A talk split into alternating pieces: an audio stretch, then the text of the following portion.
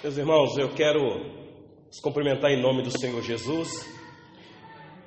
Como o querido irmão Willer disse, estamos aqui para a glória de Deus Pai, de Deus Filho e do Deus Espírito Santo. É um privilégio e há um temor no nosso coração. Que ousadia a nossa, meus irmãos, aproximarmos daquele que é o Todo-Poderoso em culto. Culto que Ele mesmo prescreve e Ele mesmo exige. Então nós não estamos aqui nesta noite por causa de uma invenção nossa. Estamos aqui debaixo de uma convocação, santa convocação em obediência. Que alegria para o nosso coração saber que Deus nos aceita. Como a irmã orou aqui, o véu que separava já não separa mais. Agora temos acesso livre à presença santa do Deus Santo. Este é o momento da exposição da palavra do nosso Deus. Por gentileza, mesmos assentados, eu os convido a abrir a palavra do Senhor no Evangelho que Mateus registrou, no último capítulo, os seus últimos versículos, capítulo 28, versículos 18 a 20.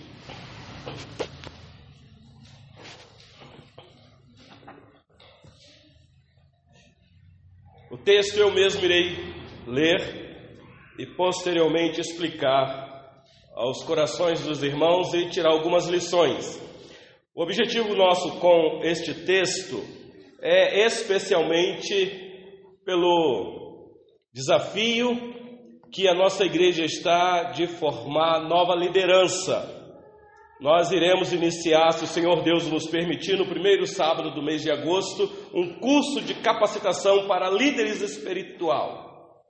E objetivos uma ordem da parte do Senhor que é necessário atentarmos para este momento. Então acompanha a leitura por gentileza. Diz assim a palavra do nosso Deus. Jesus, aproximando-se, falou-lhes, dizendo: Toda a autoridade me foi dada no céu e na terra. Ide, portanto, fazei discípulos de todas as nações, batizando-os em nome do Pai e do Filho e do Espírito Santo, ensinando-os a guardar todas as coisas que vos tenho ordenado. E eis que estou convosco todos os dias até a consumação do século. Tem aqui a leitura da palavra do nosso Deus. Já foi feita a oração para que o Senhor Deus nos abençoe na, no entendimento da mensagem desta noite, porque precisamos, meus irmãos, de bênção vindo dos céus para compreender a mensagem que é do próprio Deus, porque senão se torna apenas uma mensagem intelectual, filosófica.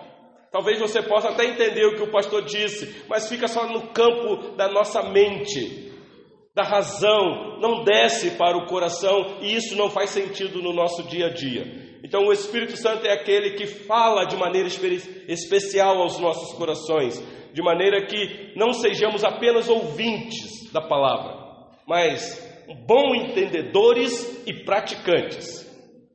Meus irmãos, o texto que, que eu acabei de ler, o seu contexto é bem conhecido da igreja. Este momento aqui é aquele momento glorioso depois de um tempo de sofrimento do nosso Salvador. Depois de ele ter sido traído por um amigo, abandonado por todos, o Senhor Jesus foi entregue às autoridades para ser sentenciado à morte. E ele foi julgado injustamente e recebeu a sentença de morte. E pior morte da época, morte de cruz. Naquele madeiro levantado entre a terra e o céu, nós conhecemos as palavras do Salvador, palavras agonizantes, sofridas. Primeira dela pedindo para que o Pai perdoasse os seus algozes. E ele profere mais seis palavras ali. Tendo a última, a rendição, dizendo que ele entregaria o próprio Espírito ao Pai, porque ninguém o mataria, ele realizaria o propósito do Pai. Foi obediente e obediente até a morte e morte de cruz. Pois bem, para muitos foi a derrota. Ele foi sepultado e ficou lá, na tumba fria, gélida. Até os discípulos estavam desanimados. Haviam dois que aguardavam o momento da ressurreição e não aconteceu, eles então estavam de caminho para a sua aldeia. Aqueles dois discípulos do Senhor Jesus a caminho de Emaús. Conhecemos o relato. Mas pasmem, meus irmãos, domingo pela manhã, as mulheres tomam um aroma e vai até a tumba onde o Senhor Jesus estava sepultado para ungir o corpo de um defunto. O relato que nós temos aqui é de que, de repente, um ser celestial reluzente, diante de um terremoto, abala a estrutura daquela tumba e aquele anjo remove a pedra. E o Senhor Jesus sai daquela tumba gelada, vitorioso, glorioso, ressuscitado pelo poder do seu Pai. E os soldados que estavam tomando conta daquela tumba ali ficaram atemorizados e caíram como morto. E aquelas mulheres também ficaram atônitas. Mas o anjo falou: Eu sei o que é que vocês vieram fazer aqui. Vocês vieram ver Jesus morto, mas ele não está aqui, ele ressuscitou e ele pede para avisar os discípulos dele, os amigos, para irem para Galiléia, que lá ele vai encontrar com eles. E as mulheres ficaram temerosas e alegres ao mesmo tempo. Quando elas estão saindo, de repente o Senhor Jesus vai ao encontro delas. E elas então abraçam os pés do Senhor Jesus e o adoram. É o relato que nós temos aqui. E aí o Senhor Jesus reforça, diz: avisa lá os meus discípulos para irem para Galiléia, porque lá eu vou encontrar com eles. E o episódio, meus irmãos, que segue aqui, é aquela trama que depois que os soldados acordam e vê que o Senhor Jesus o corpo de Jesus não estava ali, eles pensaram: o que é que nós vamos fazer? E aí há aquela trama maléfica, maquiavélica. As autoridades disseram: nós temos que resolver, dar um jeitinho, parece até brasileiro, né? Nós vamos dar um jeitinho. Nós temos aqui um dinheiro e vocês dizem que os discípulos dele roubaram o corpo, levaram. Por isso é que não está aqui, mas ele não ressuscitou, não. Meus irmãos, o que é interessante é que essa trama foi armada e de repente os onze discípulos vão para Galiléia, para o monte onde o Senhor Jesus designara e de repente encontram com o seu Salvador, vitorioso, ressurreto, e eles então o adoram. Mas o relato que nós temos é que alguns deles duvidaram. E é exatamente neste momento que entra este relato. Palavras do Senhor Jesus ressurreto. Palavras que eu acabei de ler aqui com vocês. Meus irmãos, vocês já pararam para pensar de como foi que o Evangelho chegou até nós? Você já uma hora parou para pensar o que significa isso aqui que está acontecendo? Culto.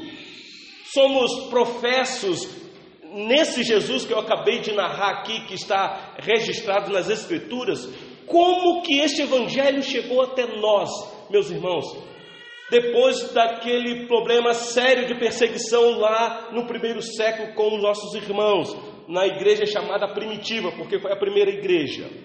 Você já parou para pensar como é que isso aconteceu? Será que foi através de grande cruzada? Será que foi através de grandes encontros evangelísticos? E que esse evangelho então saiu de Jerusalém, partiu para Samaria, Judéia e chegou até nós? Meus irmãos, se você conhece um pouquinho de história, você sabe que não foi assim. Nós sabemos pelos relatos históricos, e o livro de Atos vai nos mostrar isso, que o evangelho foi propagado por boca a boca, através de cada um, jovens, adolescentes, crianças, adultos, idosos, cada um anunciava a vitória do seu Salvador da morte, porque ele está vivo. E assim, meus irmãos, o Evangelho chegou até nós nos dias de hoje. Como eu disse, no primeiro século, cada discípulo de Cristo era um anunciador do discípulo de Cristo. Cada um transmitia uma fé de Cristo a outras pessoas. Esse é o tema que eu quero tentar ver com vocês aqui, diante do relato do texto que eu li. Meus irmãos, alguém já disse, me parece que foi Jonathan Edward, que enquanto houver missão, não haverá adoração. É necessário haver expansão do reino para que haja adoração. Então eu repito, a adoração é necessária porque primeiro a missão tem que ser cumprida.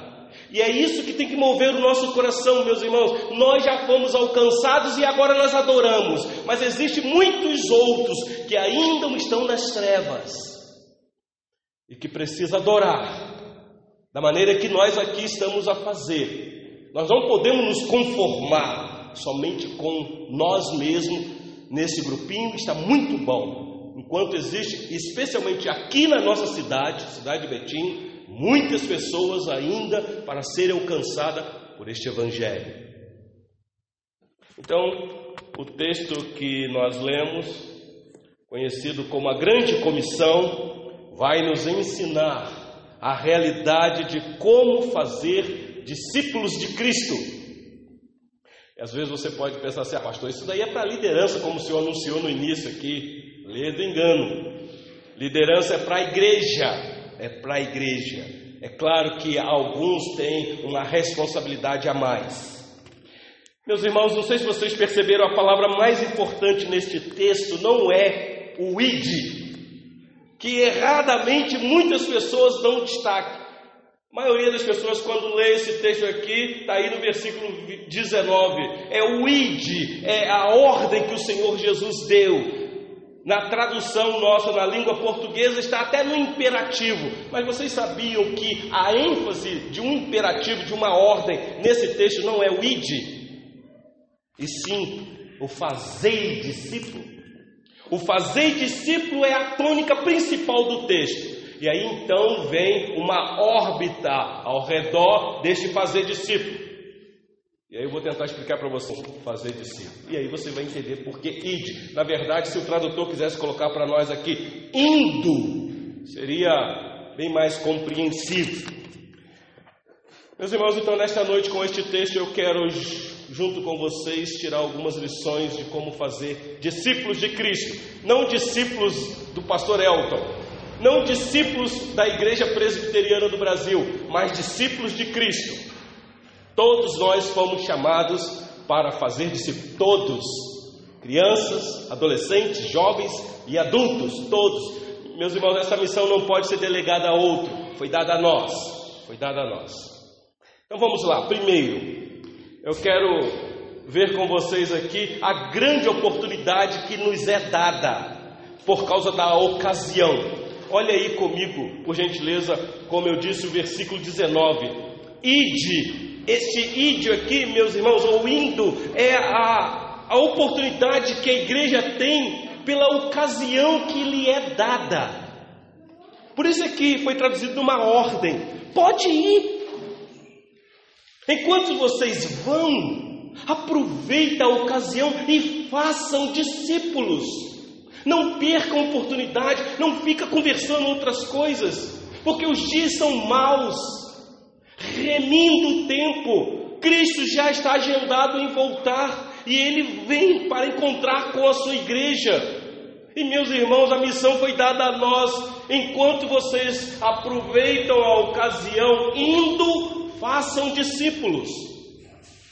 À medida em que vocês estão vivendo, aproveite a oportunidade enquanto Deus acrescenta a vocês dia, dias, me, semanas, meses e anos e façam discípulos.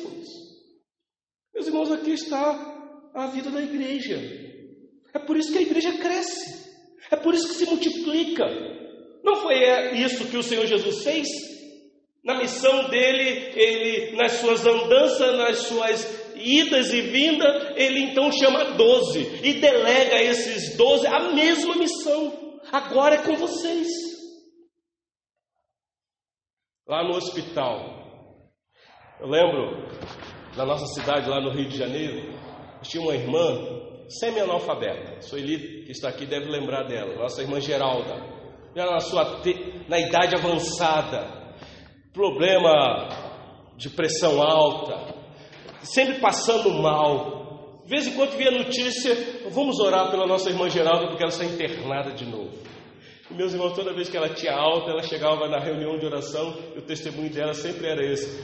Sabe por que, que eu passei mal e fui parar no hospital? Porque lá Deus preparou uma pessoa para eu falar. Você já parou para pensar nisso, meus irmãos? Esse Covid, essa, esse, esse vírus da Covid-19 que está aí, que assusta a gente, que a gente fica com sintoma gripal, tem medo até de ir no médico para receber um diagnóstico, porque, e se eu tiver com Covid? Aí se eu tiver com Covid, eles vão te colocar num local de muitas pessoas que precisam ouvir de Jesus. Você já parou para pensar nisso? Mas às vezes a gente fica com medo de morrer. Nós estamos diante de um Deus que venceu a morte, que ressuscitou, e é a palavra dele dizendo: vai, e façam discípulos. Lá no hospital, lá no teu trabalho. Você já parou para pensar nisso? A hora do almoço, você tem a oportunidade de conversar com um amigo e ele não é cristão. E você tem a missão dada pelo Senhor Jesus de falar de Cristo. Na hora do almoço você pode, você não pode ficar na hora lá que está trabalhando. Na hora de trabalhar é hora de trabalhar. Mas se tiver uma folga, aproveita, conversa, dá um testemunho, fala do que aconteceu com você, quem você era e o que, quem você é hoje. Meus irmãos, aqui está a missão da igreja. No bairro onde você mora, na vizinhança, na família, no colégio, apesar que não está tendo aula, mas eu acho que vai voltar. Quando voltar, aproveita.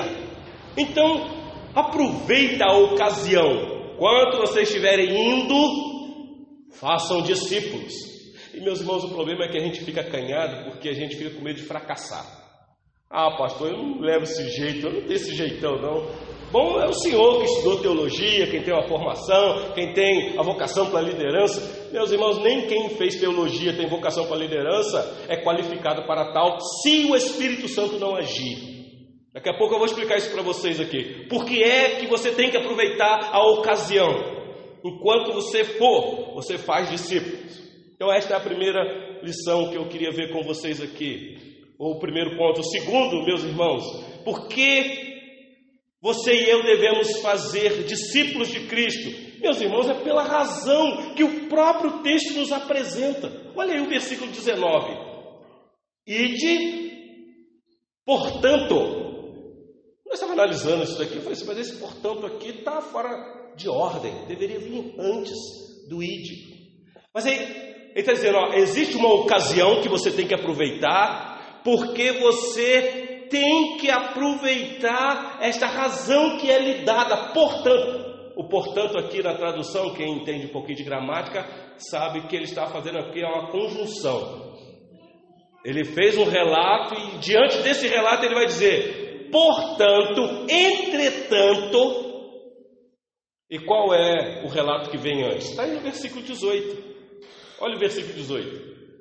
Jesus, aproximando-se, falou-lhes, dizendo: Toda a autoridade me foi dada no céu e na terra. Meus irmãos, nós estamos diante de alguém que tem toda a autoridade. Portanto, ide, e fazei discípulos.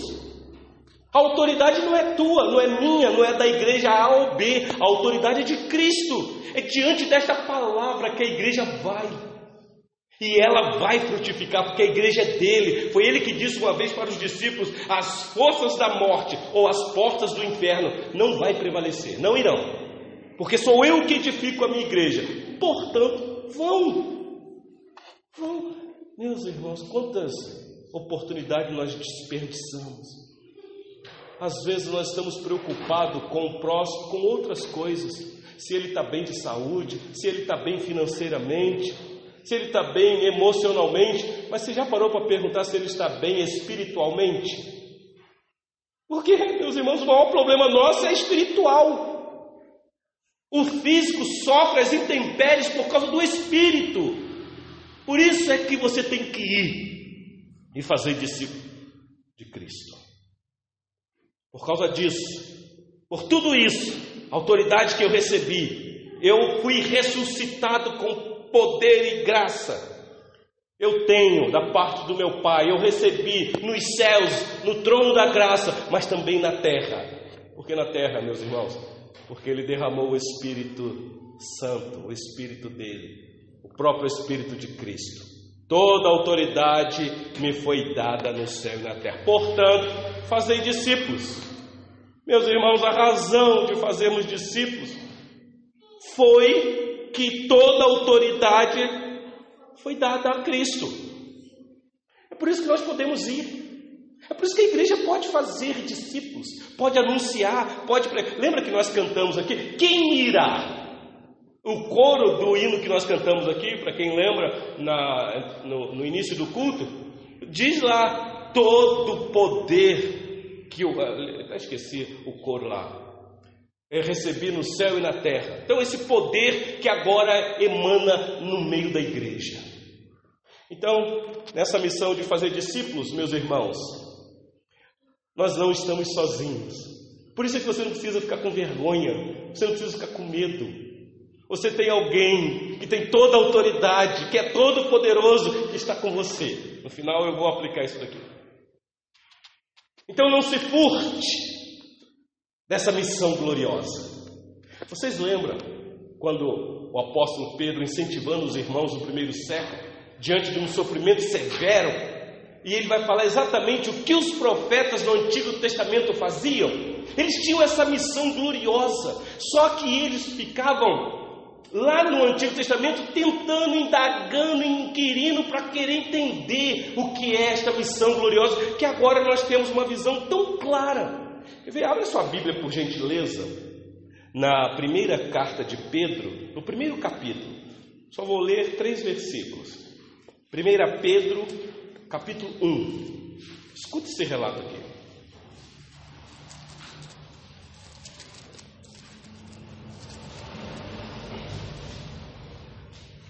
Pedro, um apóstolo do Senhor Jesus, aliás, os estudiosos dizem que era o apóstolo líder do grupo apostólico, e agora então ele escreve uma carta. Aliás, não uma, mas duas. Mas na primeira carta, no primeiro capítulo, no versículo 10, ele diz assim: Foi a respeito desta salvação que os profetas indagaram e inquiriram os quais profetizaram acerca da graça a vós outros destinada, investigando atentamente qual a ocasião ou quais as circunstâncias oportunas indicadas pelo Espírito de Cristo que neles estava, ao dar de antemão testemunho sobre os sofrimentos referentes a Cristo e sobre as glórias que os seguiram. Agora, olha o versículo 12.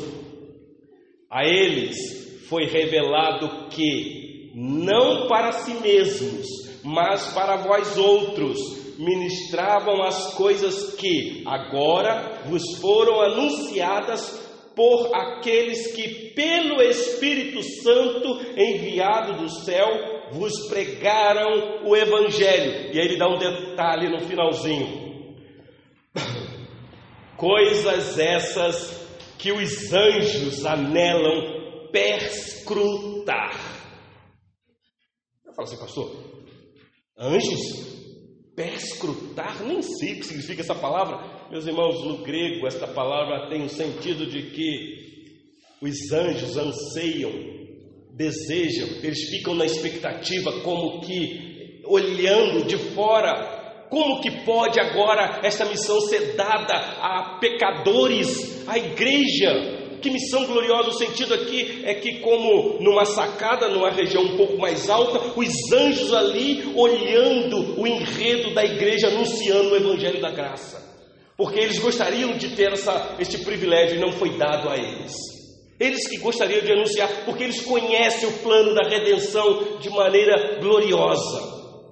Mas essa missão foi dada a nós, a igreja. Então, diante da autoridade do Senhor da igreja, vão e façam discípulos.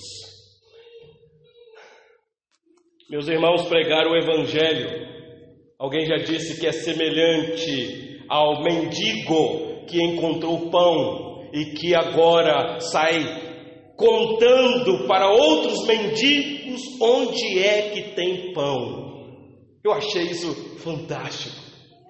Sabe como é que é? A pessoa estava com fome, moribundo, andarilho, de repente ele descobriu onde encontrar pão. E ele ficou tão satisfeito que agora ele vai contar para os outros companheiros deles que estão com fome qual é o local que tem pão também. E ele faz isso de maneira alegre. Meus irmãos, é exatamente isso que nós fazemos. Encontramos o pão vivo que desceu do céu, e agora, meus irmãos, nós contamos para as outras pessoas onde encontrar salvação. E a salvação está em Cristo.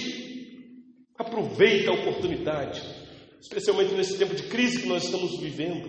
As pessoas estão sem esperança, com medo, muitas frias. Então, a nossa razão de fazer discípulo, meus irmãos, é porque toda a autoridade foi dada a Cristo. Terceiro, meus irmãos, o discipulado é até o batismo. Vocês prestem atenção no texto aí. Não só até o batismo, vai se seguindo toda a vida, mas olha só o versículo de número 19. Ide, portanto, fazei discípulos de todas as nações, é uma extensão, não era só para ficar na circunvizinha de Israel, iria sair de lá e saiu, chegou até nós, batizando-os em nome do Pai e do Filho e do Espírito Santo preste atenção num detalhe aqui: batizando em no nome. E o nome aqui subsiste em três pessoas: o Pai, o Filho e o Espírito Santo. Mas é um Deus só. Batizando em um só nome, que é exemplificado nas pessoas. Por isso que está equivocado aquela igreja que batiza só em nome de Jesus, dizendo que a ordem é só no nome de uma pessoa só. É verdade, é no nome de uma pessoa só, mas que subsiste em três. Vocês devem conhecer uma teologia aí unicis, unicista, sei lá, alguma coisa assim, que negam o batismo em nome do Pai, do Filho e do Espírito Santo. Só batiza em nome de Jesus. Mas aqui está a ordem do próprio Senhor Jesus. É no nome, o nome poderoso, como acabamos de louvar a Deus aqui. Este nome que está acima de todo nome. O nome do Pai, do Filho e do Espírito Santo. Meus irmãos, a extensão do discipulado vai longe. Vai longe. Olha o versículo 20, por gentileza. Vocês vão fazer discípulo indo, batizando e ensinando-os a guardar todas as coisas que vos tenho ordenado. Meus irmãos, é transferir aquilo que você recebeu. É só isso, mas nada. Vocês sabiam que para evangelizar você não precisa fazer curso de teologia? Para você fazer missão, você não precisa sentar num banco acadêmico de congressos sobre missões bobagem isso, é só olhar para a ordem. Vocês vão dizer aquilo que aconteceu com vocês. Vocês lembram do que Paulo disse aos irmãos da igreja de Tessalônica? No, na primeira carta, o apóstolo Paulo diz assim, no capítulo 1, versículos 5 a 7. Porque o nosso evangelho não chegou até vós tão somente em palavra, mas sobretudo em poder do Espírito Santo e em plena convicção assim como sabeis ter sido o nosso procedimento entre vós e por amor de vós. Com efeito, preste atenção nesse detalhe aqui: vós tornastes imitadores nossos e do Senhor, tendo recebido a palavra, posto que em meio de muita tribulação, com a alegria do Espírito Santo, de sorte que vos tornastes o modelo para todos os crentes na Macedônia e na Acaia igreja missionária, que recebeu da parte de Deus a salvação e agora transmite esta mensagem de salvação. Paulo diz que esses irmãos são modelo. Que bênção, meus irmãos. Lembra do que Paulo disse para Timóteo? Segunda carta de Paulo a Timóteo, capítulo 2, versículo 1 e 2, diz assim: Tu, pois, filho meu, fortifica-te na graça que está em Cristo Jesus. Ele dá uma palavra de ânimo. E aí ele diz: e o que de minha parte ouviste, através de muitas testemunhas, Isso mesmo transmite a homens fiéis e também idôneos para instruir a outros. Timóteo, sabe o que você tem que fazer, Timóteo? É transmitir isso que você aprendeu, Timóteo. Você lembra quem era você, Timóteo, antes de ser alcançado pela graça? Timóteo, você é meu filho na fé. Paulo chama ele de filho, filho na fé. E agora, Timóteo, você transmite isso, você passa isso avante para homens fiéis, porque eles vão transmitirem a outros e assim sucessivamente. Meus irmãos, como é que o Evangelho chegou na nossa nação? Não foi alguém que veio aqui e anunciou? Não foi alguém que veio aqui e transmitiu esta boa notícia? E chegou até nós? Agora, meus irmãos, é conosco. Nós estamos aqui. Nós somos os missionários para a futura geração. Mas diante do nosso ânimo de anunciar e de fazer discípulo, o que será da futura geração, meus irmãos? Então a extensão do discipulado está aí, ensinando-os a guardar todas as coisas que o Senhor Jesus tem dito e tem ordenado. E por último, meus irmãos, é aqui que eu concluo. Aqui nós temos da parte de Deus a promessa de conforto nessa missão. Por isso é que eu disse: nós não estamos sozinhos. A missão não é nossa, a missão é de Deus. A missão que Ele comissionou ao seu filho, que o seu filho passou para os discípulos e agora chegou até nós. Olha o finalzinho do versículo 20: Eis que estou convosco todos os dias até a consumação do século. Prestar atenção no detalhe. Começou dizendo: Vocês podem ir e fazer discípulo, porque toda a autoridade me foi dada no céu e na terra. Que confiança! E agora ele fecha dizendo: Vocês não estão sozinhos, porque eu estou com vocês todos os dias até a consumação do século. Mas eu queria destacar para vocês aqui essa palavra que foi traduzida na nossa língua, que não dá para entender um direito o texto. Essa palavra eis. Parece assim, eis que estou convosco todos os dias até a consumação do século. A gente não entende direito o que significa isso aqui. Mas na verdade, esse eis aqui, ele está dizendo assim: olha, preste atenção nisso, lembre-se disso, fixe a atenção nisso. Vocês não estão sozinhos. Eu estou com vocês todos os dias. Então pode ir, pode fazer discípulo, vai dar certo, sucesso, porque não depende do poder da tua oratória, da tua persuasão, de você ser uma pessoa persuasiva.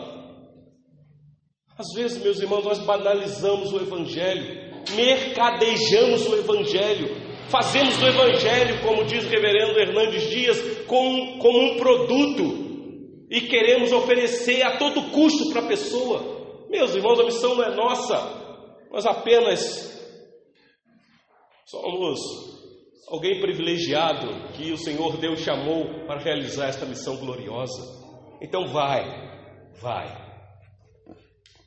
Quais são as lições que nós podemos tirar desse texto e concluir a nossa mensagem aqui? Às vezes nós entramos aqui para adorar e fazemos isso muito bem. E saímos para quê, meus irmãos? Saímos para quê? Talvez eu vou propor ao conselho dessa igreja a gente fazer uma placa, uma plaquinha, para colocar ali na saída, no muro. Só vai ler quem está aqui dentro, na hora que acabar o culto. E a plaquinha vai ser: Ide e fazer discípulo, porque todo culto, quando encerrar, que você foi embora, de, mandar colocar um refletorzinho, você vai, uh, entrei para adorar, e agora eu vou sair para fazer discípulo, para servir, porque é assim a vida da igreja, meus irmãos. Não é participar de um culto e dizer, meu Deus, que coisa maravilhosa, fui muito abençoado, agora eu estou tranquilo durante a semana, está tranquilo não? É te dado uma missão. E não cale. Porque senão as pedras vão clamar, segundo o Senhor Jesus. Vocês lembram do que Paulo disse sobre a missão de pregar? E o irmão Willer escreveu aqui muito bem. 1 Coríntios, capítulo 9, versículo 16. Se anuncio o Evangelho, não tenho de que me gloriar, pois sobre mim pesa essa obrigação, porque ai de mim se não pregar o Evangelho. Meus irmãos, isso aqui não é só para Paulo, não. Isso aqui não é só para pastores, não. Isso é para a igreja. A missão é dada à igreja do Senhor. E a glória, por que, ele diz que há? Ele diz assim: não tenho de que me gloriar, porque a missão não é de Paulo, a missão foi confiada. Então lembre-se disso, meus irmãos. Nós fazemos missão não porque é nossa missão, mas é porque pesa sobre nós esta obrigação. É uma bênção. Você pode fazer isso em casa com o seu filho, ensinando ele a guardar, a guardar os dez mandamentos, a guardar o credo apostólico, a guardar o catecismo maior ou breve catecismo, ou se você quiser um desafio maior, a confissão de fé. Faça discípulo. Não deixa só para o pastor, não. O pastor vai batizar. Viu que tem que batizar? Tem que trazer para a igreja. E a igreja batiza. E aí o discipulado continua. O discipulado de Cristo. Meus irmãos, que Deus em Cristo nos abençoe e nos encoraja, abrindo os nossos ouvidos espirituais para ouvir o que o Espírito diz. Talvez você possa dizer: Ah, pastor, eu já estou velho, estou cansado. Ah, um velho pode discipular um outro velho. Eu falo velho com muito carinho. Não há idade limite. Às vezes, criança, os pais têm a missão de ensinar a criança a ser um discípulo e fazer discípulo. E assim, meus irmãos, a igreja cresce. É assim que a igreja cresce. A igreja não cresce porque o pastor é bom de púlpito. O pastor tem que ser fiel no púlpito. Mas a igreja cresce quando cada um faz discípulo. Pensou no final do ano, cada um de vocês ganhar um para Cristo? Como é que vai ser essa igreja? Coloque isso no coração. Uma vez o pastor falou isso comigo. Falou assim: ó, anota num papel dez pessoas que você gostaria que fosse salvo. Pode ser sua família, amigo, quem for. Ore por essas pessoas, mas fale de Jesus a essas pessoas. Dessa lista de dez, dois estão no caminho do Senhor. Oito ainda não.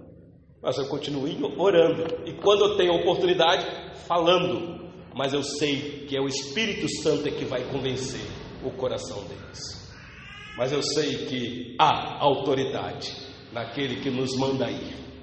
E nós não estamos sozinhos, porque Ele está conosco. Lembra de Atos capítulo 1? Vocês ficam em Jerusalém, porque é o alto, descendo sobre vós o Espírito Santo. O Espírito Santo já desceu, meus irmãos. Cremos que nós aqui temos o Espírito Santo. Então, ide e fazei discípulo. Vamos orar, meus irmãos.